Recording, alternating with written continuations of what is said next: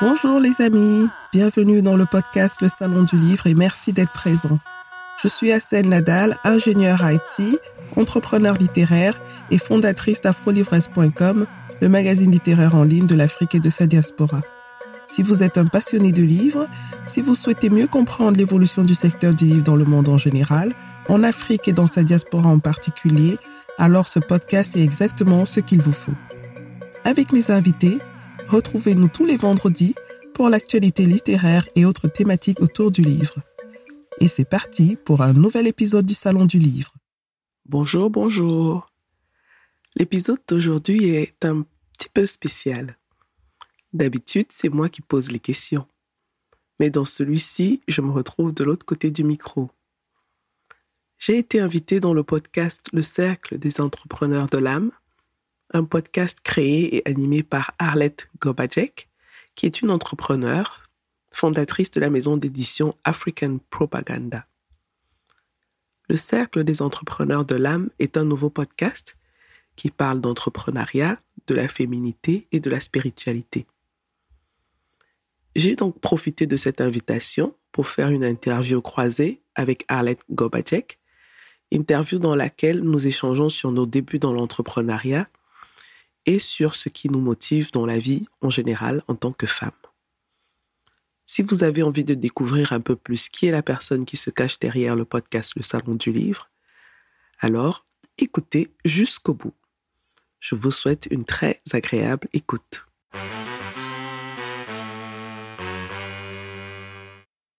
Bonjour Assel. Bonjour. Comment vas-tu? Je vais très bien, merci. Et toi-même? Merci, moi ça va, moi ça va. Ça me fait plaisir de te parler en ce samedi matin. Oui. Euh, Merci pour, euh, pour euh, l'occasion que tu me donnes hein, d'échanger avec toi. Je te retourne le les remerciements parce que on est sur un aujourd'hui c'est un épisode spécial vu mhm. qu'on a un podcast croisé. Mhm. Donc nous sommes à la fois sur le podcast du cercle des entrepreneurs de l'âme, mais aussi sur le salon du livre. Tout à fait. Donc en fait, euh, on va s'interroger et on va s'entretenir, toi et moi, sur euh, divers sujets, sur la mhm. littérature, euh, sur la littérature africaine en particulier, parce que c'est ce qui nous a fait nous rencontrer, c'est ce qui nous a liés toutes les deux d'abord. Mhm se découvre des passions communes. Et euh, pour le cercle, ben, on va parler de toi et euh, ben, du salon, non seulement du salon du livre, mais de Afro Livresque et euh, ben, de, pour moi c'est un bébé, c'est ton bébé Afro Livresque, hein. de, de, la naissance de Afro Livresque, d'avant la naissance d'Afro Livresque, de pourquoi Afro Livresque est né, etc. Donc pour ceux qui ne nous connaissent pas, je vais te laisser te présenter et euh, après, euh, comme d'habitude, ce que je fais, on va tirer une carte d'oracle. Et puis, euh, la conversation va se poursuivre. D'accord. Alors, je suis Assel Nadal. Je suis camerounaise, d'origine camerounaise, de nationalité allemande.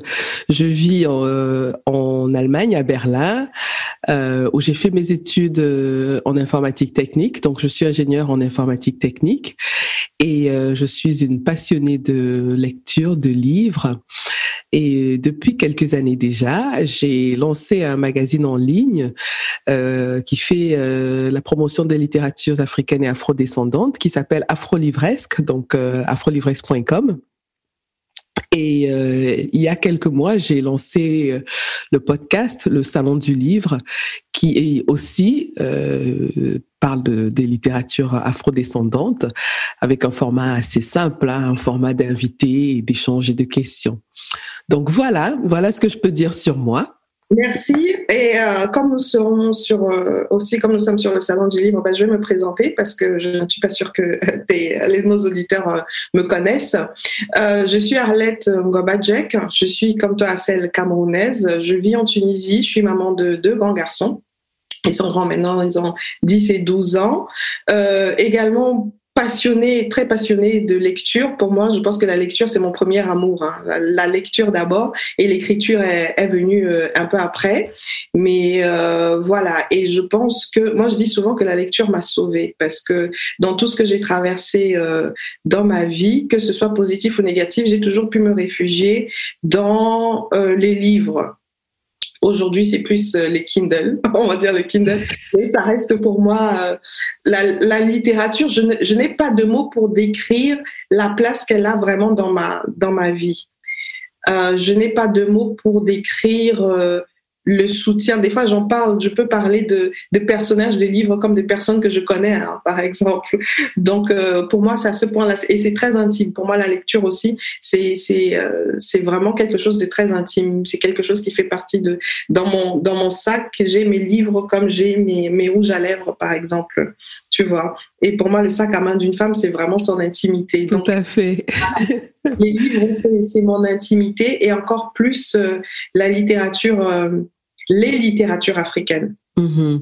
On va dire les littératures africaines parce que peut-être qu'on va en parler dans le, dans le podcast, mais pour moi, il y a, il y a, plusieurs, euh, il y a plusieurs littératures et mm-hmm. en Afrique, je ne peux pas dire que il y a une littérature. Donc, euh, souvent, je parle des littératures africaines plutôt que de la mm-hmm. littérature africaine.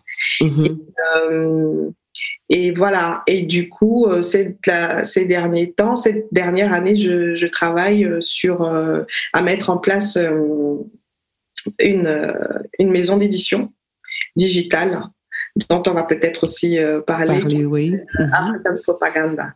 Mhm. African Propaganda. Voilà. Mhm. Le nom veut tout dire. Hein? Ah, ah ben oui. Ben oui. on peut en parler des heures. on peut en parler des heures. On peut parler euh, de la raison pour laquelle je pense que bah, c'est le moment d'avoir un autre propagande à nous. Mais du côté positif, c'est-à-dire. Mhm. Et justement, euh, avant qu'on qu'on ne l'oublie, euh, je voudrais rappeler à ceux qui vont nous écouter que euh, les, les soumissions de textes sont sont ouvertes. Hein, donc, euh, si vous nous écoutez, et que vous avez des textes euh, que vous souhaitez publier, vous avez des manuscrits qui sont prêts ou qui sont bientôt prêts. Donc, euh, vous pouvez aller sur euh, africanpropaganda.com et donc vous allez voir toutes les informations pour soumettre vos manuscrits. Et également, il y aura le lien en description de ce podcast. Tout à fait dans la description de ce podcast. Mhm. Donc, euh, donc c'est un exercice très intéressant qu'on fait aujourd'hui parce que moi, je vais te poser mes questions et tes, tes auditeurs pourront euh, en savoir un peu plus sur toi. Oui, c'est assez. En général, c'est moi qui suis derrière le, le, le, le, micro pour poser les questions. Donc, c'est une, c'est une situation normalement très confortable. Hein? Mais là, tu. en tout cas, je suis ravie de pouvoir répondre à tes questions. Oui, et du coup, je répondrai aux tiennes aussi. Évidemment. Mais on va commencer par tirer une carte. Et je vais te demander de me dire stop. Oups. Stop. C'est la carte de la peur. Ah, on commence bien. Hein? On commence bien. C'est la carte de la peur, mais moi, du coup, ça me donne une bonne, euh, une bonne, euh, une bonne entrée. Mm-hmm bonne porte pour te poser, euh, parce qu'on parle aussi d'entrepreneuriat dans ce, dans ce podcast. Euh, quelles sont les peurs que tu as dû dépasser euh, à celle pour créer Afro-Livresque? Ah, ça, c'est une question très intéressante. Alors, bah, j'essaye de revenir un peu quelques années en arrière, au tout, au tout début. Quand nous Afro-Livresque, alors. oui. Quand est-ce que ça a commencé? Pourquoi? Oui. Alors, euh, Afro Livresque a commencé un peu par hasard. Euh, donc, comme je, l'ai dit quand je me présentais, j'aime beaucoup les livres, donc je lis depuis que je suis euh, toute petite. J'ai toujours été entourée de livres. Euh, j'ai eu la chance d'avoir des parents qui facilitaient l'accès aux livres. mon père, il est professeur de littérature dans une université de la place au Cameroun, à Yaoundé. Donc, c'était assez facile d'avoir accès aux livres. Et en grandissant, je dois avouer que je ne lisais pas beaucoup d'auteurs africains. C'était beaucoup plus euh, le club des cinq, les Martines, les euh, bah, voilà. Je suppose que ceux qui me doivent se reconnaître dans, dans tous ces les Tintins, voilà, les Sas. Bah, qui n'a pas lu Sas Donc euh, donc voilà, je, je voyage, je, je, viens faire mes études en Allemagne. Euh, donc c'est un pays qui n'est pas francophone. Mhm. Euh, donc je j'ai un peu des difficultés à retrouver euh, mes livres euh, que j'avais l'habitude de, de, lire, mes collections et tout. Et euh, et petit à petit, je commence à chercher des choses qui me ressemblent. Parce mhm. qu'une fois que je suis en Allemagne, je suis confrontée à à la condition d'être différente. Euh, je, je, ne ressemble plus aux autres. Donc euh, voilà, donc ça me, c'est un miroir un peu qui me pousse en mhm. quelque sorte à, à me poser des questions sur moi-même, mhm. pas moi en tant qu'Assel, mais moi en tant que femme noire, femme africaine. Et petit à petit, je, je cherche euh, des livres parce que chaque fois que j'ai une question, euh, chaque fois que j'ai des questionnements, mon premier réflexe c'est d'aller chercher des livres qui parlent de, de, de ça. Donc euh, voilà. Et puis donc je, je cherche des auteurs euh, parce que je, euh, des auteurs qui me ressemblent parce que je me dis ceux qui ne me ressemblent pas ne peuvent pas comprendre ce que je ressens. Oui. C'est beaucoup plus du ressenti que, que, que j'exprime et, et, que j'aimerais retrouver dans, dans, dans, mm. dans, dans, les livres que j'ai envie de lire. Mm-hmm. Donc, je cherche, je, je, je suis confrontée à la difficulté d'avoir accès à ces livres-là. Et parfois, je, on ne sait même pas où sont, où, où sont les auteurs, on ne sait pas où sont les éditeurs. Euh, donc, il n'y a pas vraiment d'informations euh, bien structurées à un endroit où je peux régulièrement euh, aller chercher ce que je, aller trouver ce que je cherche. Mhm. Donc je me dis, ben moi je vais appliquer euh, le dicton qui dit que euh, si tu ne trouves pas quelque chose ou alors si tu ne trouves pas le livre qui te convient, écris-le. Mais moi je l'ai un peu transformé à ma manière. J'ai dit ben si tu ne trouves pas de plateforme mhm. qui propose ce que toi tu cherches, propose-le. Ouais. Aussi simple que ça. J'ai euh, commencé à faire une livresse en une nuit. Mhm. C'était pas encore ce que c'est aujourd'hui, mais l'idée, c'était en une nuit qu'elle est venue. Mhm. J'ai commencé par créer la page Facebook. Mhm. Et c'est au fil du temps que j'ai structuré un peu, euh, un peu tout ça. Donc, pour revenir à la question de la peur. Oui, oui. Parce que euh, c'est ce qui, la peur paralyse et c'est souvent nous, en tant qu'entrepreneurs, c'est ce qui bloque en fait. Oui. Euh, alors au départ, comme j'ai expliqué, c'était pas dans un dans une démarche d'entrepreneuriat. Ça, c'est venu plus tard. Quand j'ai commencé, c'était vraiment par passion. Oui. Donc là, il n'y avait pas de peur. Euh, il y avait peut-être quelques petites appréhensions des gens qui pouvaient me, qui pouvaient peut-être pas euh, bien me répondre sur les réseaux sociaux, des choses comme ça, mais c'était vraiment très minime. Quand je commence à nourrir euh, l'idée de, de, de, faire quelque chose de beaucoup plus sérieux, euh, la première peur, c'était euh, la perte de ma situation financière, parce que à ce moment-là, euh, j'avais un super boulot dont je gagnais très bien ma vie en tant que consultante, euh, en, en, en, consultante en SAP. C'est très très bien payé et avec le confort que ça apporte, je me disais mais comment tu vas faire pour euh, voilà pour maintenir le le, le, le, le niveau de vie quoi? Donc ça ça c'était la première peur Mhm. Comment faire euh, côté finance. Mhm. La deuxième peur, c'est... Non, attends, si je comprends bien, tu pensais quitter ton boulot pour te... Oui, oui. oui, parce qu'en général, euh, je ne sais pas si c'est une qualité ou un défaut, je suis un peu kamikaze. euh, voilà, je ne sais pas faire les choses à moitié. Mhm. Euh, quand je ressens des choses, quand je suis à fond dans quelque chose, je me dis essaye, va jusqu'au bout si ça marche pas, au moins tu auras essayé. Mais euh, ne suppose pas que ça pourrait marcher ou ça pourrait ne pas marcher. Il n'y a que sur le terrain qu'on a la preuve que ça marche ou ça marche pas. Donc euh, ça c'était la première peur, les finances. La deuxième peur c'était euh, est-ce que je suis légitime? Oui, le syndrome de l'imposteur. Absolument. Et bon, on le, on répète très souvent le symbole de l'imposteur, ça vient, ça revient très très souvent, mais très peu de gens prennent le temps d'expliquer vraiment ce que on ressent. Moi, j'aime beaucoup les ressentis parce que. Comment tu as ressenti alors toi alors, c'est des, des, des, petites choses, des petites situations très simples. Mm. Moi, je ne viens pas d'un milieu littéraire, donc mm. j'ai pas fait d'études de, de, sur la littérature et tout ça. Comment est-ce que je vais parler de littérature à des auteurs, à mmh. des experts en littérature. Mais ils vont, ils vont penser que je suis, ils vont dire, mais celle-là, elle sort d'où? Oui, oui, oui, Qui elle est? Et c'est un petit cercle aussi en même temps. Donc, on, on ne vient pas comme ça, euh, on tombe de nulle part. Euh. Oui, il y a des codes. C'est quelque chose qui me, qui me fait peur encore, parce que la maison d'édition n'est pas complètement mise au point. Oui.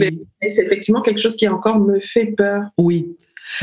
Oui. Donc, comme dans chaque domaine, il y a des codes. Oui. Si on veut rentrer dans la littérature, il y a des codes. Si on veut rentrer dans euh, la gastronomie, il y a des codes. Et j'ai pris le temps d'observer. Mm-hmm. Euh, j'ai beaucoup écouté mm-hmm. et je me suis formée euh, en autodidacte. Mm-hmm. Donc, c'est pas juste euh, je veux faire quelque chose et puis je me lance tête baissée. Euh, non, non, non, non, non.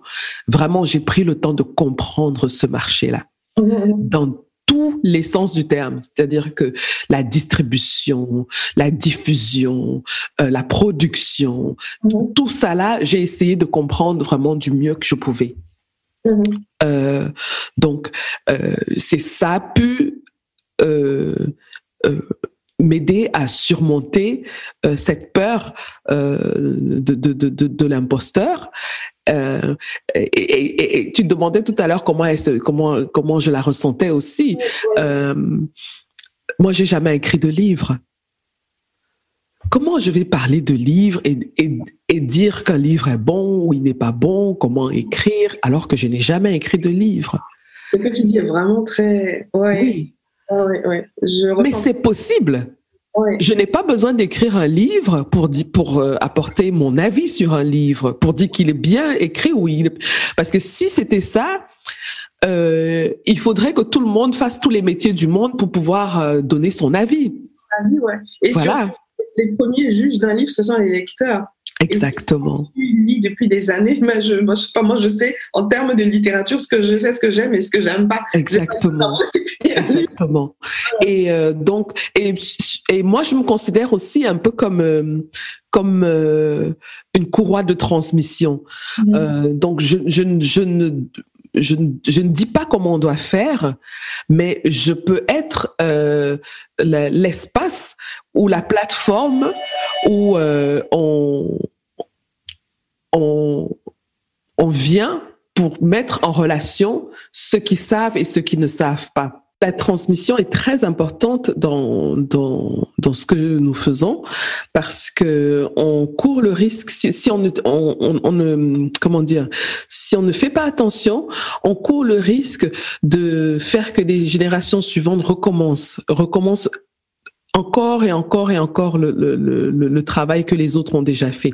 Alors que l'idéal serait que on prenne le travail qui a déjà été fait et qu'on continue en s'appuyant sur ce travail-là, qu'on le complète, qu'on l'améliore, qu'on apporte, qu'on innove, qu'on apporte des choses. Euh, dans le domaine de la littérature, c'est impressionnant ce que les autres qui étaient là avant nous ont fait. Mhm. Et euh, on pense qu'il n'y a pas des, des littératures africaines qui parlent de, de certains sujets, où je- mais mais il y en a. Sauf que c'est pas c'est pas divulgué. Mhm. Euh, même que l'industrie du livre, il y a 50 ans, Mhm. était bien mieux qu'aujourd'hui en Afrique. Ah oui? Oui. Allez savoir pourquoi, moi j'en sais rien. Mhm. Euh, donc, euh, il faudrait, c'est des choses qu'il faudrait cre- creuser. Qu'est-ce qui s'est passé? Pourquoi on, on, a, on a en quelque sorte un peu dépéri dans ce domaine-là hein? Donc, euh, la, la, la transmission est quelque chose de très très important pour moi. C'est pour ça que je, moi je me propose Mhm. En tant que plateforme où je, comme je disais, je mets en, en connexion Ouais. euh, ceux qui ont des choses à dire, ceux qui ont des choses à partager et ceux qui veulent savoir. Ceux qui veulent voilà. savoir et ceux qui, Mhm. veulent, ceux- ceux qui veulent écouter et entendre. Tout à fait. c'est vrai que euh, j'ai écouté quelques épisodes du Salon du Livre et ce qui me, ce que je trouve bien, ce qui me fascine, c'est que tu ne, tu ne, tu ne t'entretiens pas seulement avec des, euh, des, des, auteurs. En fait, c'est un panel de tous ceux qui, euh, ceux qui travaillent dans cette industrie parce que c'est mm-hmm. Quand on parle des littératures africaines, on pense immédiatement auteur. Mais derrière les auteurs, il y a ceux qui corrigent, il y a ceux qui relisent. Moi, c'est euh, effectivement sur le tas, c'est quelque chose parce que moi aussi, en créant ma maison d'édition, c'est un monde dans lequel j'ai dû me plonger. Et mm-hmm qu'en fait, euh, c'est beaucoup plus grand que ce qu'on ce, qu'on imagine. Quand nous, en tant que lecteurs, on se retrouve avec le livre fini à la main, on n'imagine pas que derrière, il y a eu des traducteurs, il y a eu des relecteurs, il y a eu 10 relectures, 20 relectures, il y a eu euh, les personnes qui ont fait les, la, quatrième de couverture, qui ont écrit. On se dit, ah, c'est trois lignes derrière. Il y a beaucoup de travail derrière. Et ce que j'aime dans le podcast, dans ton podcast, le Salon du Livre, c'est qu'on fait intervenir euh, toutes ces personnes qui travail derrière le livre, comme on dit, pour que le, produit fini euh, euh, vraiment des, personnes. La dernière fois, par exemple, je pense que tu as parlé des audiobooks en Afrique.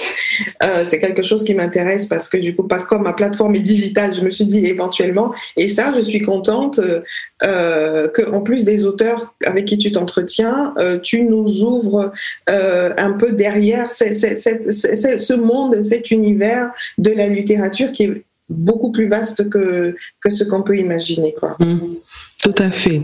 Et toi, moi, je peux te demander aussi, hein, quelles, ont été tes peurs? Ou alors, euh, quelles sont tes peurs? Oui, moi je, oui, euh, un peu comme toi, tout part toujours d'une intuition. C'est pour ça qu'on fait les entrepreneurs de l'entrepreneuriat de l'âme. Pour moi, c'est ça, c'est que ça part d'une idée que tu as un jour. Euh, tu te dis, mais en fait, dans le marché, il manque. Je recherche ça. En fait, ça part comme toi. C'est parti de j'ai envie de, de, quelque chose, je recherche quelque chose que je ne trouve pas sur le marché. Donc qu'est-ce qu'on va faire? Ben, on va le on va le on va le, créer. Ma peur, euh, tout comme toi, le syndrome de l'imposteur que j'ai toujours mais c'est pas quelque chose qui m'empêche de d'avancer. Mm-hmm.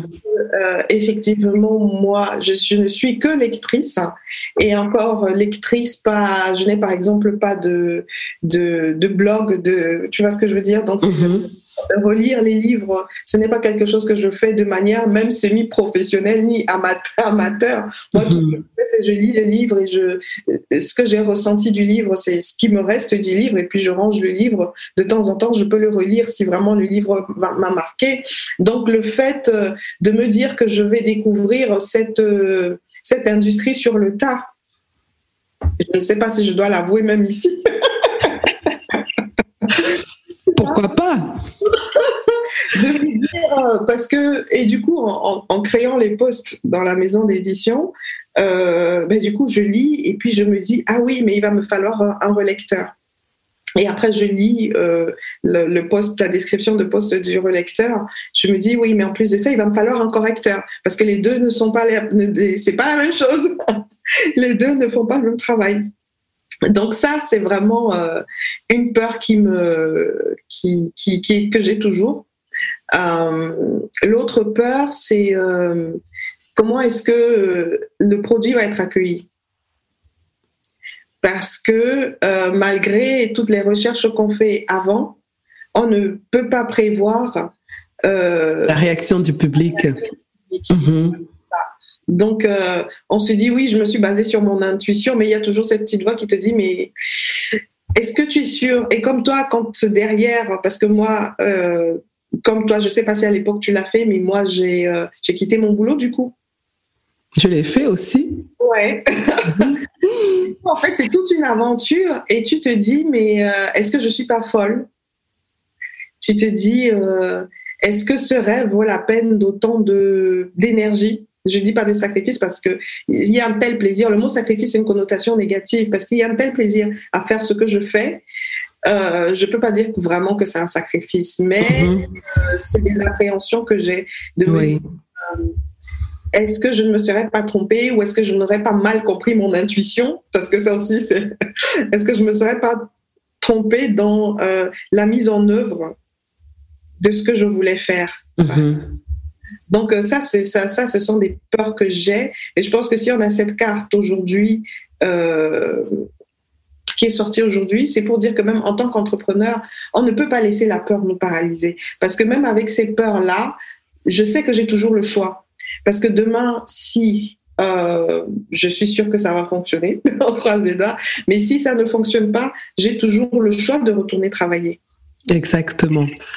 Je, vais rebondir dessus parce que je me disais que je, je pensais, j'étais en train de, de, de, t'écouter et euh, euh, quand tu as parlé d'avoir quitté son travail, moi, je l'ai quitté sans euh, comment dire, sans me poser la question de savoir si je faisais le, est-ce que je fais le bon choix. Parce que j'avais déjà cette assurance euh, des, euh, de la formation que j'ai eue. Donc, étant ingénieur, je sais que je peux rebondir à tout moment. Donc, ça rassure déjà euh, au cas où je, je me casse la figure. Hein. Et je pense que chaque personne qui a envie de faire ce pas doit vraiment prendre le temps de réfléchir et de se poser des questions telles que quels sont mes acquis mm-hmm. que je peux utiliser à tout moment s'il y a urgence. Ça, c'est très important. Euh, et non plus être naïf, hein, quelles sont mes responsabilités? Il faut pas mettre la, le, le, le, le bien-être de ses enfants, euh, euh, voilà, parce qu'on a envie d'aller vivre son rêve. Ou... Pas non plus, il faut faire une mm-hmm. différence, c'est là où je parle de, de, il faut avoir le discernement. Exact. Mm-hmm. On me dit gens de, se mettre en danger. On va, on va pas se mettre en danger. Tout à fait. Mais aussi, il faut trouver un équilibre parce que de se dire qu'aussi, quand une fois qu'il y a certaines choses, c'est-à-dire le loyer, les factures, etc., d'une manière ou d'une autre, on se dit qu'on pourra payer. Mm-hmm. Donc souvent, les risques qu'on prend, c'est des risques calculés. Voilà. On ne va pas se lancer dans une aventure en se disant, en sachant, ou en sachant que si ça ne fonctionne pas, on est à la rue, c'est pas possible. Mm-hmm. Donc, on se dit, oui, j'ai ce discernement-là. Je me dis que telle chose va être réglée, donc je peux me lancer. Mhm. Mais comme toi, c'est marrant, comme nos, nos, aventures sont parallèles, comme toi, j'ai quitté un poste vraiment où je gagnais très bien ma vie, très bien mhm. Effectivement, là, tu te dis, ben, mon, mon lifestyle en prend un coup. Ça, c'est sûr, hein? Et il faut savoir faire face à ça parce que le fait de perdre euh, ce lifestyle-là, ça a beaucoup d'implications dans, dans son cercle social. Peut-être que c'est des choses dont on parle très peu en tant qu'entrepreneur. C'est-à-dire que euh, si tu avais l'habitude de faire des petits cadeaux aux anniversaires, des choses comme ça, ce n'est plus possible. Euh, les restos, les boîtes, euh, ce n'est plus possible. Euh, si euh, tu achetais ton rouge à lèvres, euh, je sais pas euh, de quelle marque, j'ai pas envie de faire de, de pub. voilà, c'est fini. On racle un peu les fonds. Hein.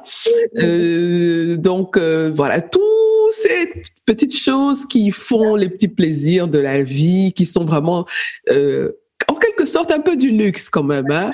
Non, mais, mais surtout au-delà de ça, d'avoir l'incertitude des fins de mois. Mm-hmm. Ah, c'est même au-delà de, parce que bon le rouge à lèvres le rouge à lèvres il dure certaines années donc mm-hmm. tu vois, oui mais c'était un c'était juste pour prendre un exemple pour symboliser un peu euh, ah euh, hein. les changements quoi les changements qu'on qu'on prend comme ça euh, entre toi et moi moi je vais te dire que Corona m'a sauvé dans ce sens -là. ce n'est plus trop nécessaire de mettre du rouge à lèvres. ah, les sorties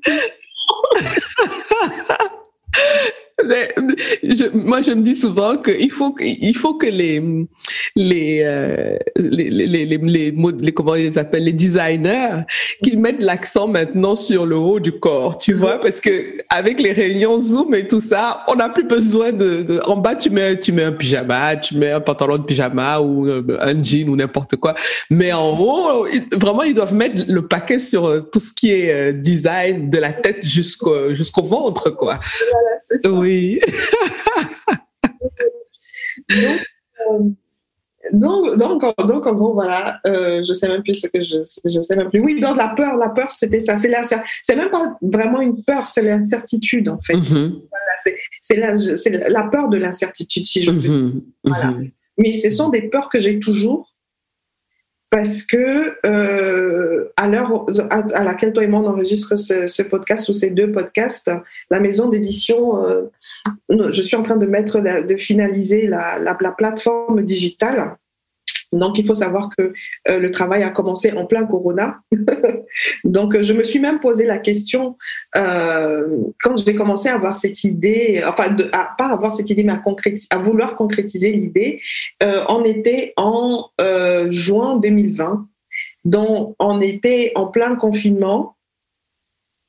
Et moi, j'étais en train de me dire, en plein confinement, avec tout le bouleversement que cette pandémie est en train de créer dans le monde, Arlette, est-ce que c'est bien sage de quitter ton travail? Parce que j'entendais les gens, on entendait les gens perdre les nouvelles des gens qui avaient perdu leur boulot.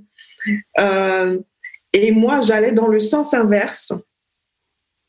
Moi, je voulais quitter mon travail et aller vers cette incertitude-là, alors que on avait une impression de fin de monde à l'époque tu vois. Et moi, je me disais, est-ce que je m'accroche? Et c'était ça, est-ce que je m'accroche? Ou alors, ben, c'est là où mon côté spirituel entre en jeu, ou alors je fais confiance en la vie. Parce que quelque chose me dit que c'est maintenant, c'est pas après. Et la preuve, si j'avais attendu, on n'est toujours pas sorti du corona. Tout à fait. Tu vois. Mm-hmm. Donc, est-ce que je, je me laissais aller à cette peur? En me disant, euh, je vais attendre que la, la, pandémie se termine et que le monde redevienne un peu normal, entre guillemets. Mm-hmm. Et je, je, suis contente de ne pas avoir attendu, parce que là, mm-hmm. ça va faire bientôt un an. Et je suis contente d'avoir fait confiance à cette partie-là de moi qui me disait lance-toi, mm-hmm. au lieu d'avoir écouté ma peur. Ouais. Parce que oui, oui, c'est vrai que ça a commencé. Euh, ça a commencé par une peur. En pleine pandémie, je me disais, euh, tout le monde perd son travail, toi tu dis que tu vas laisser le travail. c'est vrai que ça, ça, ça, fait très très peur parce que on se dit mais on est privilégié, comment on peut oser cracher dessus alors qu'à côté il y a des gens qui qui voilà qui, qui ne rêvent que de ça. Donc euh, euh, c'est c'est quelque chose qui est difficile à concilier un peu avec son voilà, son, son, esprit empathique. Avec son esprit empathique, voilà. Euh, bon, oui, moi, je suis comme, comme tu me connais, je suis quelqu'un de. J'essaye de, de, me laisser guider plus par ma spiritualité que par mon mental, mm-hmm. par mon esprit et mon âme que par, euh, par ce que je vois, parce que je, je suis persuadée que ce qu'on voit de nos yeux est vraiment très limité. Et je fais confiance à ce que je ressens dans mon âme plus qu'à ce que je vois de mes yeux. Parce que ce que je voyais de mes yeux à l'époque me faisait très peur. Mm-hmm. Mm-hmm. Donc, pour moi, c'est ça. Se succomber à la peur, c'est succomber à, à, à, bah, ces, limites, à, ce que nos, nos, cinq sens, qui sont très limités, euh, nous disent en fait. Mm-hmm. Parce que derrière la peur, pour moi, c'est là où il y a le, ben, c'est là où on se trouve en fait, c'est là où on peut se retrouver. Oui. Euh, et c'est comme ça que j'ai lancé euh, la maison d'édition euh, African Propaganda en mhm. place. Justement, à propos de la maison d'édition, est-ce que tu peux nous expliquer en quoi elle, consiste et quelles sont les thématiques que tu aborderas dans ta maison d'édition? Oui. Alors, la maison d'édition, la partie euh, publishing, comme on dit en anglais, la partie édition de African Propaganda, euh, sa spécificité, c'est que c'est une maison d'édition digitale. D'abord digitale avant d'être euh, une maison d'édition classique, c'est-à-dire qui imprime les livres. Pourquoi? Parce que euh, mon audience première, enfin les, personnes que, dont je voudrais faire partie, qu'elles fassent partie de mon audience euh, première, sont les personnes afrodescendantes, dont les personnes vivant en Afrique.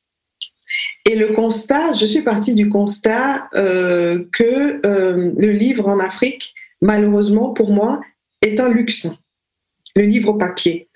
Euh, j'ai beaucoup de personnes autour de moi qui, euh, qui sont, comme moi, férus de lecture, avides de lecture, mais que moi, personnellement, j'ai dû, pendant longtemps, euh, j'ai dû financer les envies de livres. On a tous ces personnes chez nous, moi, comme toi et moi, nous sommes camerounaises. Je sais que quand je rentre au pays, euh, pendant longtemps, je, je, ramène des livres. Chaque fois, je ramène des livres pour mes petites cousines, je ramène des mhm. livres parce que sur place, le marché du livre est limité. Mhm. Sur place, la plupart des livres viennent, comme ils ont été imprimés en Occident, bah, quand ils arrivent sur place, ils sont, même si le livre coûte 2000, moi, je lis personnellement, euh, je lis des dizaines de livres par mois, sans exagérer. Mhm. Je lis au moins un livre tous les deux jours. Au pays, personne ne peut, c'est-à-dire que tu ne peux pas acheter, même si le livre coûte 2000 francs CFA, c'est une, c'est une, c'est une fortune. Mm-hmm. dont le livre est un luxe. Et je suis aussi partie du constat que ceux qui aiment les livres, ceux qui aiment ces livres-là, ont accès à des téléphones, souvent les smartphones. Pas forcément des smartphones de marque, mais euh, j'ai vu que le smartphone était généralisé. Donc ces mêmes personnes qui me demandent des livres, ces mêmes personnes, je les vois se balader avec des iPads, par exemple. Parce que le iPad, c'est un investissement qui, qui voilà, qu'on fait parce qu'on se dit que ça va durer un peu plus longtemps. Et c'est de là m'est venue l'idée de me dire pourquoi ne pas faire une, un peu, comment on dit, merger le livre et le, le, et l'instrument euh, et l'outil euh, smartphone ou euh, ou euh, comment dire voilà, mhm. Et c'est pour ça que je me suis dit, pour pouvoir démocratiser la lecture euh, dans ces parties-là du monde, je me suis dit, c'est mieux de commencer par euh, une plateforme digitale. C'est pour ça que African Propaganda, c'est une plateforme digitale. Parce que, à mon avis, c'est comme ça que je pourrais toucher le plus grand nombre de, personnes. c'est une, ça, ça, rend pour l'auteur euh, le, c'est-à-dire le monde de la, de, des éditions plus accessible. Et euh, ça rend aussi les livres pour les lecteurs beaucoup plus accessibles. Donc il y a cette envie d'accessibilité. Mhm. Alors, si je comprends bien, ça veut dire que euh, donc African Propaganda propose des livres édités soi-même, je veux dire édités par African Propaganda. C'est une vraie maison d'édition dans le sens mhm ce n'est pas une maison d'édition où euh, c'est pas comme euh, Amazon. Mhm. Voilà. Pas comme Amazon où euh, l'auteur viendrait lui-même. C'est, merci de m'avoir posé la question. C'est c'est pas comme Amazon où l'auteur viendrait lui-même pour mettre son livre à la vente. Non, mhm. un vrai processus d'édition qui se passe derrière. Donc c'est mhm les auteurs qui présentent leur manuscrit et le manuscrit va être lu par un panel de, de, personnes, par certaines personnes. Mhm. Et après ça, on revient vers l'auteur en disant, OK, nous allons publier votre livre. Sauf que la mhm. publication va être digitale au lieu d'être euh, pour commencer. D'accord. Donc voilà. Donc ce sera euh, euh, l'édition d'un e-book. Oui, voilà. Donc ce e-book là, sera euh, disponible sur la plateforme d'African Propaganda. Voilà, exactement. Donc euh, c'est euh, le processus d'édition, il va être classique, hein, il va être le même, c'est-à-dire il va y avoir des lecteurs, un, travail de lecture et de relecture, il va y avoir un travail de correction, il va y mhm. avoir un travail de après de publicité, de communication mhm. derrière le livre, derrière l'auteur du livre. Donc le, processus, il suit le processus, je dirais, classique de la publication d'un livre.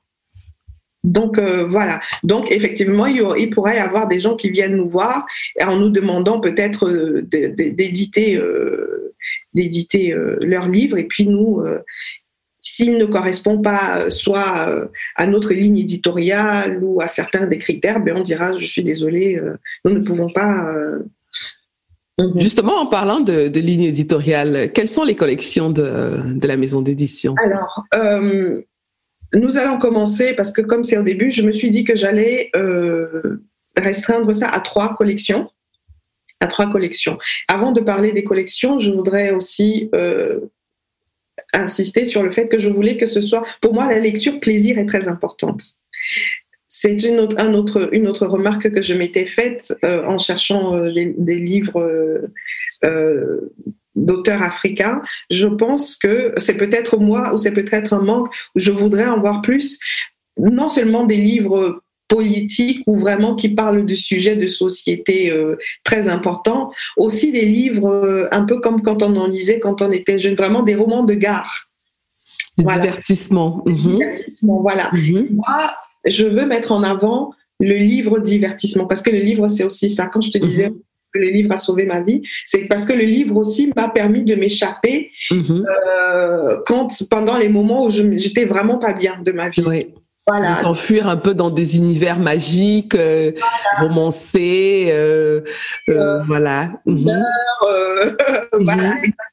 C'est-à-dire, mais vraiment en dehors. je voulais des livres qui ne décrivent pas forcément ma réalité à moi, mm étant mis dans des univers que je reconnais. Par exemple, un thriller à Douala. Ben oui. Ah, ça, je l'attends, hein, celui-là. Ah, quelqu'un je l'attends. Euh, oui, c'est ça que je recherche en gros. Mais un bon thriller, hein, pas, le, pas les clichés, euh, voilà, mais un, bon thriller bien ficelé. Euh, le genre de thriller où à la fin du livre, on, se roule par terre et on crie dans toute la maison, dit je n'ai pas vu ça venir. Exactement. On crie partout, non, c'est pas possible, je n'ai pas vu ça venir. Mais que la scène se passe à New Bell. Oui. on ressent les, les, les, les, émotions, les, on entend les bruits, les odeurs, euh, on voit les couleurs, oui. Donc, s'il y a quelqu'un qui est en train de travailler dessus, vous savez où, euh, vous aller après, hein, c'est chez African Propaganda. Ah, donc, c'est ce type de lecture euh, ou quand on parle de romance, par exemple, une romance à Kinshasa, je sais pas, tu vois, Mais une vraie belle histoire d'amour, quoi. Une belle histoire d'amour, euh, euh, comment, dire, en, anglais, avec un happily ever after. Non, mais les trucs qui se terminent bien. mais quoique, elle peut se terminer mal, mais l'histoire est tellement très, très bien construite. Parce que il faut, il faut, euh, je pense, trouver des techniques pour euh, susciter des émotions fortes. Bon, ces techniques-là, on ne n'est pas nécessairement avec le talent, hein, ça s'apprend.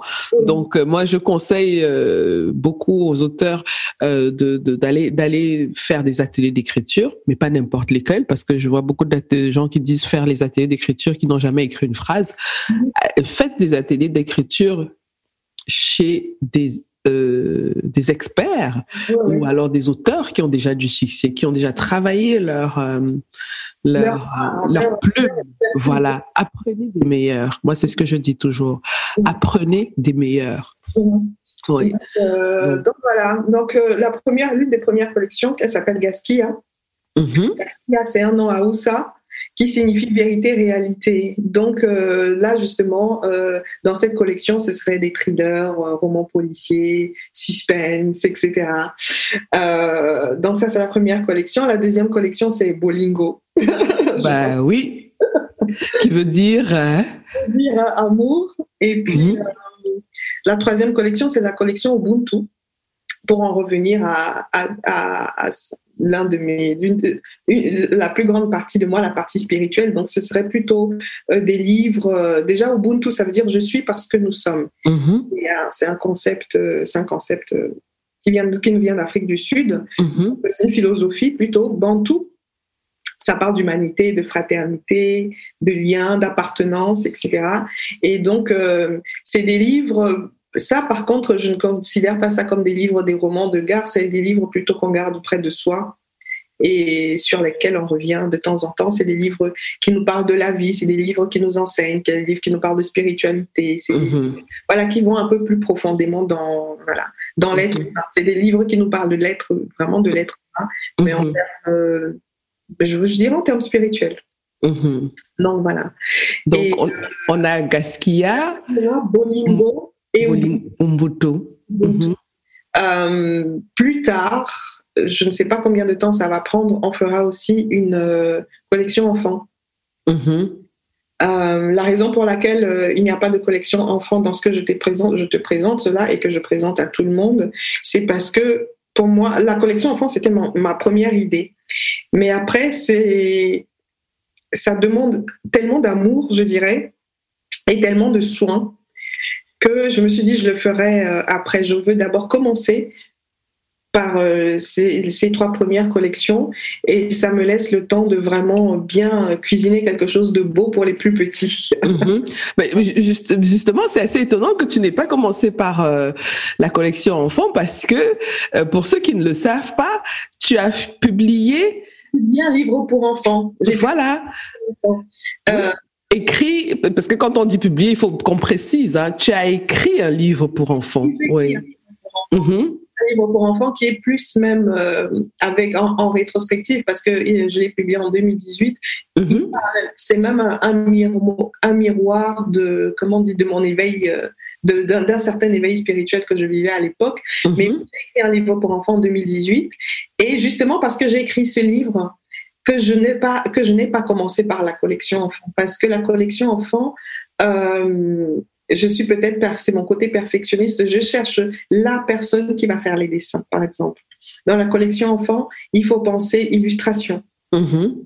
voilà donc dans la collection enfant il faut penser euh, c'est-à-dire le support doit être assez riche mhm.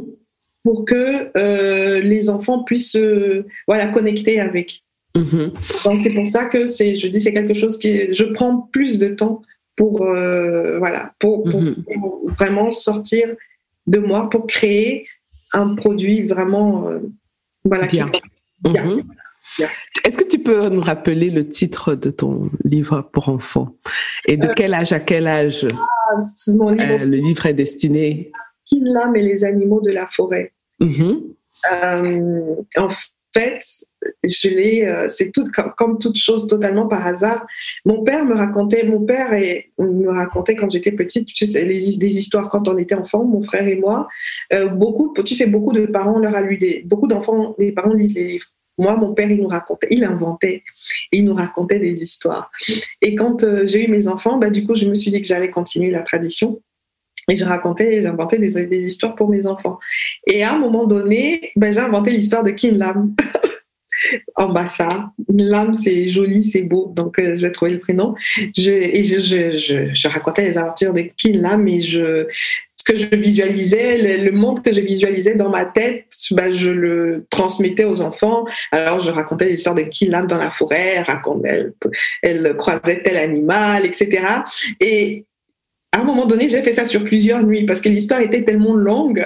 Je la racontais et puis, euh, tu vois, au bout d'un quart d'heure, 20 minutes, maman, c'est quoi la suite? Ah ben non, il faut dormir. Demain, il y a la le lendemain, c'est Et surtout que tu pouvais être à court d'idées puisque tu es en train de créer l'histoire au fur et à mesure. c'est ça, ce qui est beau avec la créativité, c'est que ça ne s'arrête jamais. Mm-hmm. Donc, j'ai plusieurs histoires. Là, j'ai publié juste un tome et j'ai créé plusieurs histoires de Kin Lam, en fait.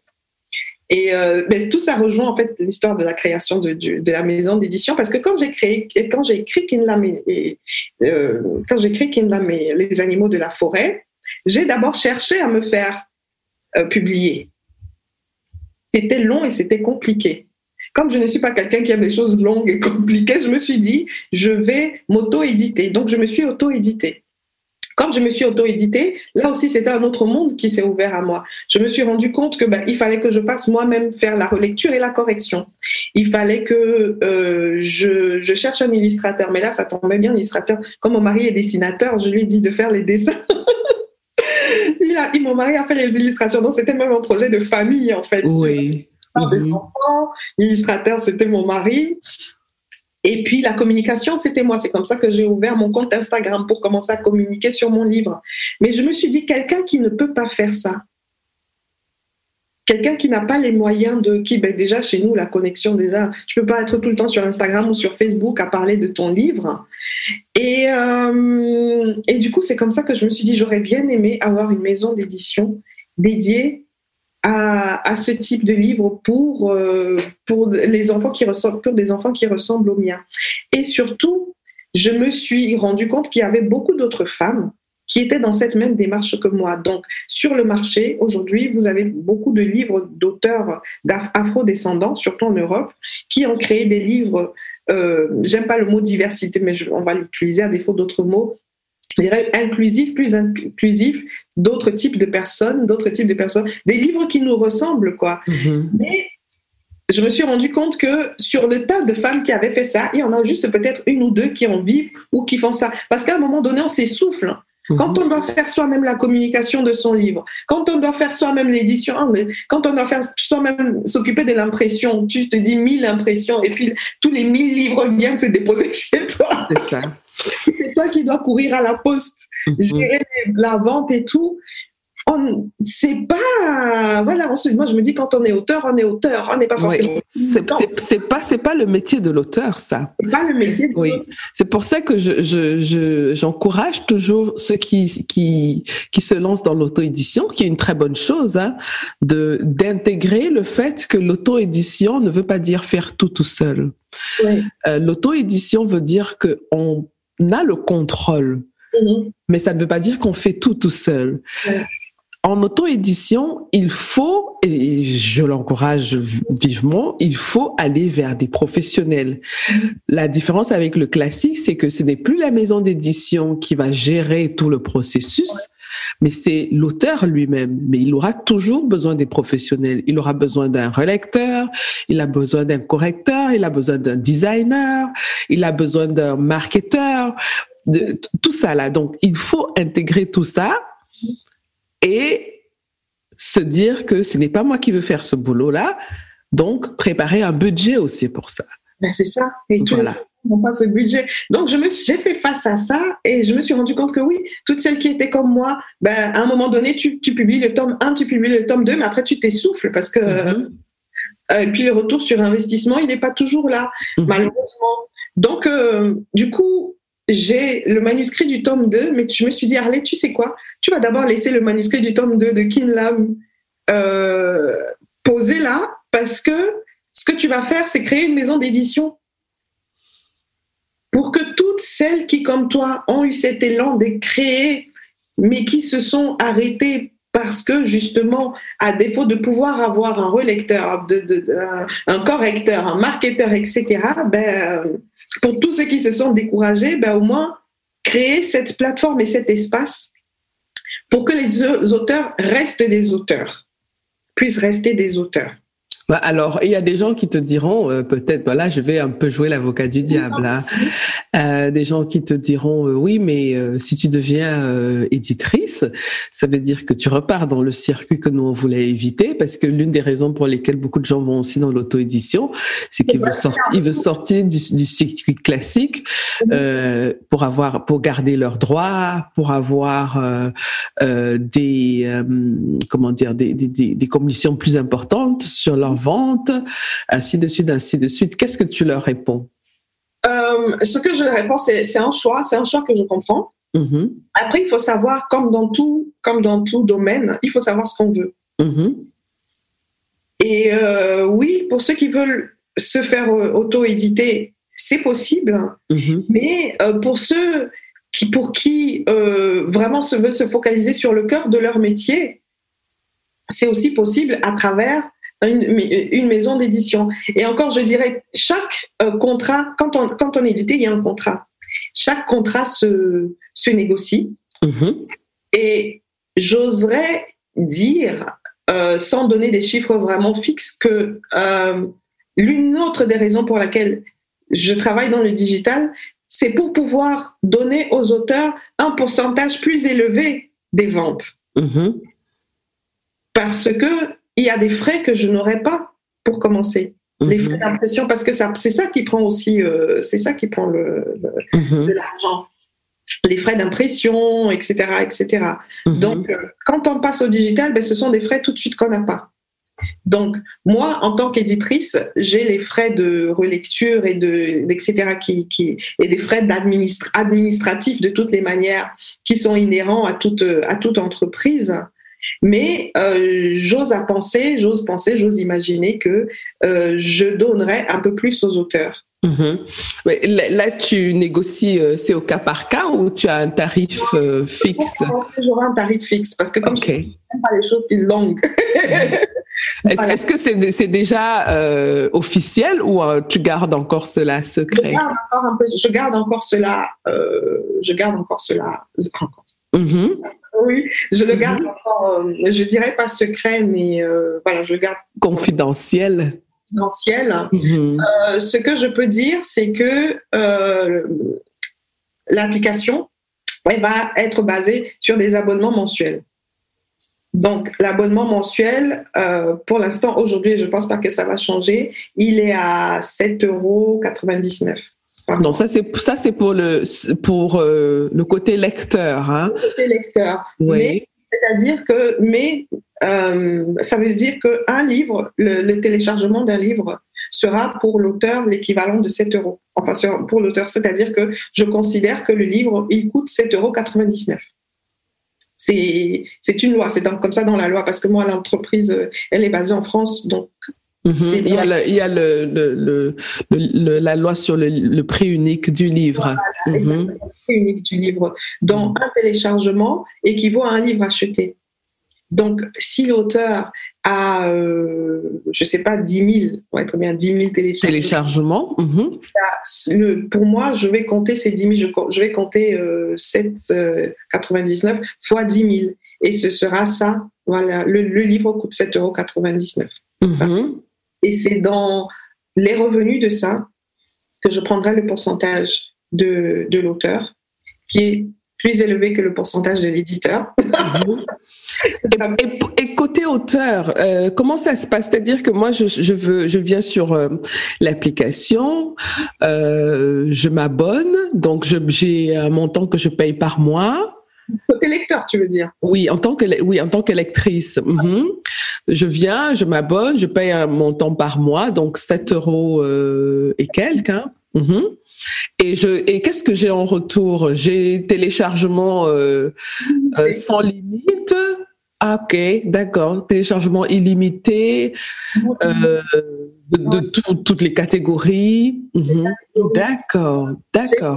Pour moi, quand je te parle d'accès, c'est vraiment. Euh, je me suis mise à la place de quelqu'un qui lit autant que moi. Et je, mhm. lis beaucoup. Mhm. il me faut un, un c'est-à-dire un stream de livres assez conséquent. Et euh, je me suis dit, bah, quelqu'un comme moi, oui, c'est les, les téléchargements euh, illimités. Et mhm. euh, je répète encore, j'aime les choses simples. je ne voulais pas me lancer pour commencer. Peut-être à l'avenir, je ne sais pas, peut-être que le business model va changer, mais là, je te parle du business model actuel, mhm. actuel jusqu'à ce que je croise, que, le produit soit vraiment entre les mains des lecteurs et que les auteurs aient, leurs livres dedans. Là, en ce moment, peut-être on fera un autre podcast, je dirais, euh, j'ai changé d'avis. je voulais savoir comment tu as pu contourner l'obstacle des moyens de paiement pour les gens qui vivent en Afrique Parce que ça, c'est quelque chose de très, très, très compliqué pour tout entrepreneur dont la cible euh, se trouve, tout entrepreneur digital hein, dont la cible se trouve euh, en Afrique, oui.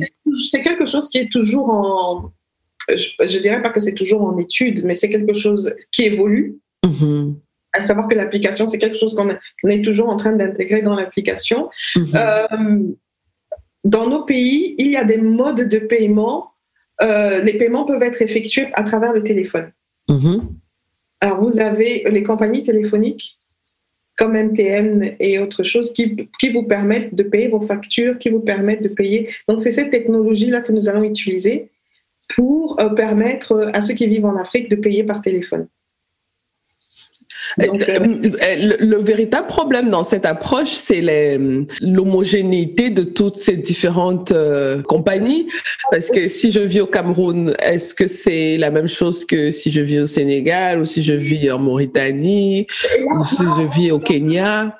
On rentre dans un autre sujet qui me passionne, c'est mm en Afrique. Mm-hmm. Euh, voilà, c'est tout ce qui est financial technology. Exact. Et euh, j'en parlerai aussi après. J'ai un partenaire, FinTech, qui s'appelle InTouch, mm-hmm. et qui est présent dans une vingtaine de pays. Si je, il faudrait regarder sur le site internet, je ne sais pas, mais qui est présent dans suffisamment de, de, de pays en Afrique de l'Ouest et en Afrique du Centre euh, pour que je puisse proposer cette solution. Ah. Alors, et c'est cette fintech qui euh, se charge avec sa technologie de faire l'agrégation de tous les paiements. Donc c'est cette fintech qui est qui est qui ben, au niveau technologique je ne saurais pas te dire mais c'est cette fintech qui gère avec MTN tout dans ces différents pays là tous euh, les comment dire ben, toutes les compagnies toutes les sociétés téléphoniques hein, mm-hmm qui permettent à leurs euh, abonnés de payer par téléphone et donc qui a agrégé ça en un, en un produit euh, fintech. Mm-hmm. C'est cette euh, et c'est cette c'est ce comment dire c'est cette, solution solution qui est mm-hmm. aussi dans la maison d'édition. Mm-hmm. Ah, c'est très intéressant. En fait, ça de beaucoup de choses qui me passionnent. Donc, c'est un produit à la fois oui digital, technique, parce que étant euh, né dans les années 80, ben nous, tu sais, nous, notre génération, moi, ma génération, c'est celle qui est, comme on dit en anglais, entre l'analogue et le digital. Uh-huh. mais c'est tout à fait normal parce que euh, ben, en tant qu'entrepreneur, il n'y a pas que juste l'idée qu'on a eue et puis ça va se développer comme par magie euh, euh, avec euh, la bénédiction du bon Dieu. Non, c'est pas comme ça que ça fonctionne. Pour mettre en place les infrastructures, pour pouvoir euh, euh, donc implémenter sa vision, mais ben, il y a des il y a des, des, des obstacles qu'il faut traverser. Moi, ça m'intéresse beaucoup ce côté application de paiement parce que c'est quelque chose que j'ai recherché pendant longtemps et qui m'a fait même abandonner euh, euh, une partie de, de, de, mes projets parce que c'était c'était un casse-tête pas possible. Euh, c'était ouvrir une, une librairie en ligne. C'est oui. très parce que moi, comme je te dis, c'est un sujet qui me passionne, donc c'est un mhm. sujet que j'ai cherché, c'est des contacts que j'ai pris. Peut-être plus tard, ça fera le, le ça fera le, comment, le sujet d'un autre podcast, mais on va en parler. Mhm. Et, euh, moi, je suis contente et rassurée parce qu'il y a de plus en plus d'Africains, de, personnes afrodescendantes comme nous, qui proposent des, des solutions. Donc, il y a des mhm. solutions sur le marché. Il y a des mhm. solutions que je vais utiliser, mais il y en a plusieurs, euh, plusieurs autres. En Côte d'Ivoire, en ce moment, il y a une solution qu'on appelle Jamo. Jamo, je ne sais pas si tu en as entendu parler. Non. Permet... Euh, bah, à ceux qui vivent en Afrique d'obtenir des cartes visa, d'avoir des cartes visa. Et euh, je pourrais pas, il faut aller sur leur site. Hein, je. On va, je donne, c'est des informations que je donne comme ça, mais il faut vraiment chercher. Bah, oui, chacun ira, ira faire euh, ses propres recherches et verra la pertinence de, de ces offres-là. Si, voilà. Je peux dire que euh, en ce moment, la fintech en Afrique, c'est quelque chose que je suis, j'essaye de suivre de près, d'aussi près que je, je peux avec les, les, les connaissances que j'ai. Mm-hmm. Euh, et même d'ailleurs, j'ai participé à un panel il y a justement il y a la semaine dernière qui euh, était en train de dire que bah, cette méthode euh, de M-payment, ça s'appelle M-payment, donc mm-hmm. Mobile payment, mm-hmm. payment, que c'est en train de, j'avais les yeux comme ça parce que apparemment ça commence même à être dépassé d'après ce qu'on me disait. Et moi je, je, commence avec un truc qui va de, qui est en train d'être dépassé parce que chaque jour il y a de nouvelles technologies qui sont. Ça va très vite, oui. ça va très vite. Chaque jour il y a de nouvelles euh, technologies qui sont mises en place pour permettre à ceux qui vivent en Afrique, avec le système bancaire que nous connaissons, de pouvoir quand même avoir accès voilà, au genre de produits que nous proposons, comme mhm. ceux qui vivent dans le, reste du monde. Quoi. Assel, qu'est-ce que ça fait d'être pionnière? C'est une question assez bizarre parce que déjà, je ne sais pas si je suis pionnière. Ce n'est pas parce que je suis pas au courant de quelque chose que ça n'existe pas. C'est vrai. Mhm. Alors, euh, par contre, qu'est-ce que ça fait de commencer dans un domaine euh, qui semble être, euh, comment dire, nouveau dans mon entourage le plus proche, dans mon cercle, voilà. Euh, c'est passionnant. C'est passionnant, ça, ça réveille en nous le goût de l'aventure. On, on, se teste, hein, on se teste et on se dit juste où je peux aller, euh, qu'est-ce que je suis capable de produire de moi-même sans que j'ai un chef qui me donne des directives et tout. Donc euh, tout est de ma responsabilité. Si j'échoue, c'est ma faute. Si je gagne, c'est ma faute. Donc c'est assez, c'est assez, euh, euh, comment dire, excitant. Et d'un autre côté, on sait que on est observé. Oui. Les gens ne, nous le disent pas, mais on le sait. Et on, le sait parce que de temps en temps, quand même, il y a quelqu'un qui me dit Ah, mais je, te vois de temps en temps. Mais qu'est-ce que tu fais exactement? Bon, le domaine qu'on a choisi est parfois très. Euh, ah, très comment dire il y, a, de belles anecdotes parce qu'en général quand je dis ce que je fais on dit oui mais qu'est-ce que tu fais vraiment? Tu vois? J'explique on dit oui mais en fait, tu fais quoi vraiment? Comment tu gagnes ta vie? Donc, les gens n'arrivent pas encore à associer euh, ce type d'activité à, quelque chose de sérieux, d'un travail euh, régulier, tout ça. Ils se disent que bon, c'est juste une petite euh, lubie comme ça. oui, mais bon, ça fait quand même cinq ans que je suis là, donc je crois qu'ils ont ils ont compris oui, avec le temps, ils ont compris que non, c'est du travail. C'est vraiment du travail. Et puis, euh, euh, comme je le disais, hein, c'est passionnant. C'est un monde où je, je, vraiment, je suis comme parfois comme une gamine mhm. euh, qui découvre euh, un monde merveilleux. Pas, ça ne veut pas dire qu'il y a que des belles choses, hein, mais moi, je suis quelqu'un de très, très, très, très curieux. Je dévore les informations, je cherche, je fouille, je découvre.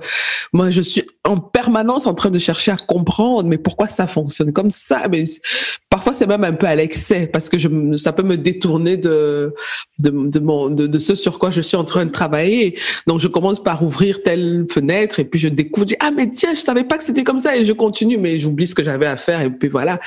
Mais c'est passionnant. C'est passionnant.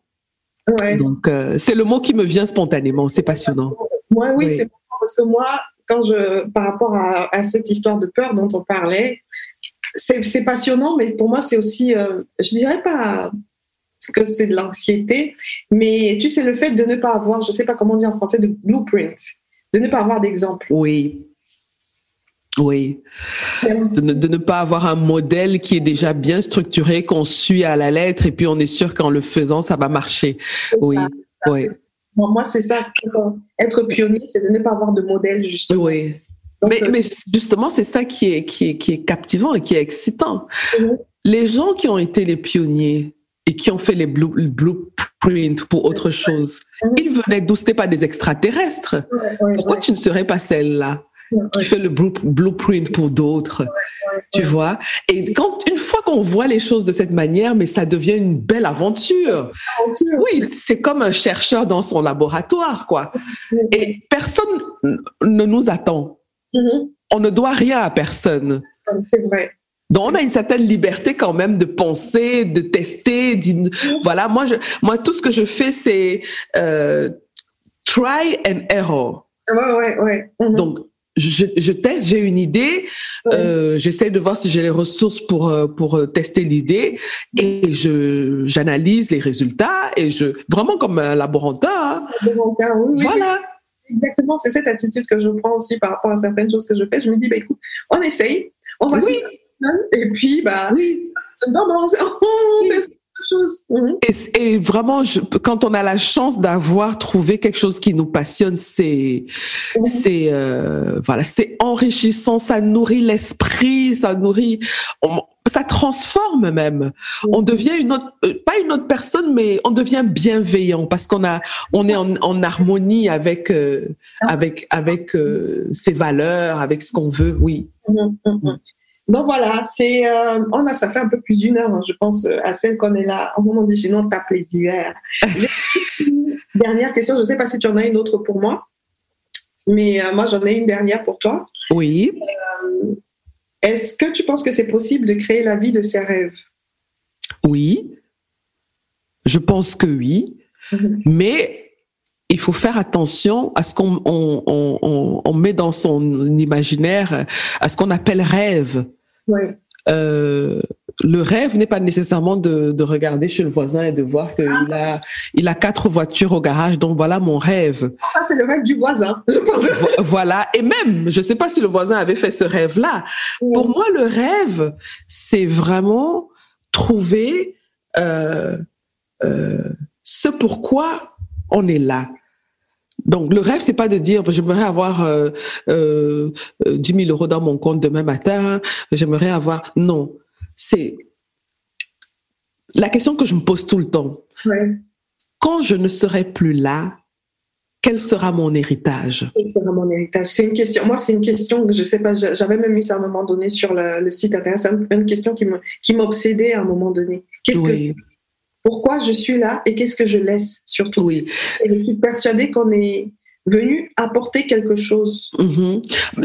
Je, l'ai fait un peu à l'envers en parlant d'héritage parce que j'avais constaté que quand j'échangeais avec les gens et on mm-hmm. disait oui, il faut que tu trouves ce pourquoi tu es là, les gens, les gens disaient de quoi tu parles? Comment je vais trouver ça? Je vais, on fait comment pour trouver ça? Mm-hmm. Et euh, en fait, le plus simple, c'est de dire quand je ne serai plus là, quel sera mon héritage? Mhm. Ce ne sera pas les maisons, les voitures, mon, mon dernier sac euh, Chanel. Euh, c'est pas un héritage, ça.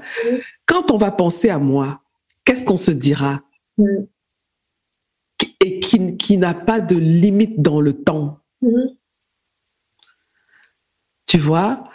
Et une fois qu'on a répondu à cette question-là, c'est ça qui devient le rêve. Oui. Venir à la question du rêve. Est-ce qu'on peut construire une vie, la vie de nos rêves? Oui.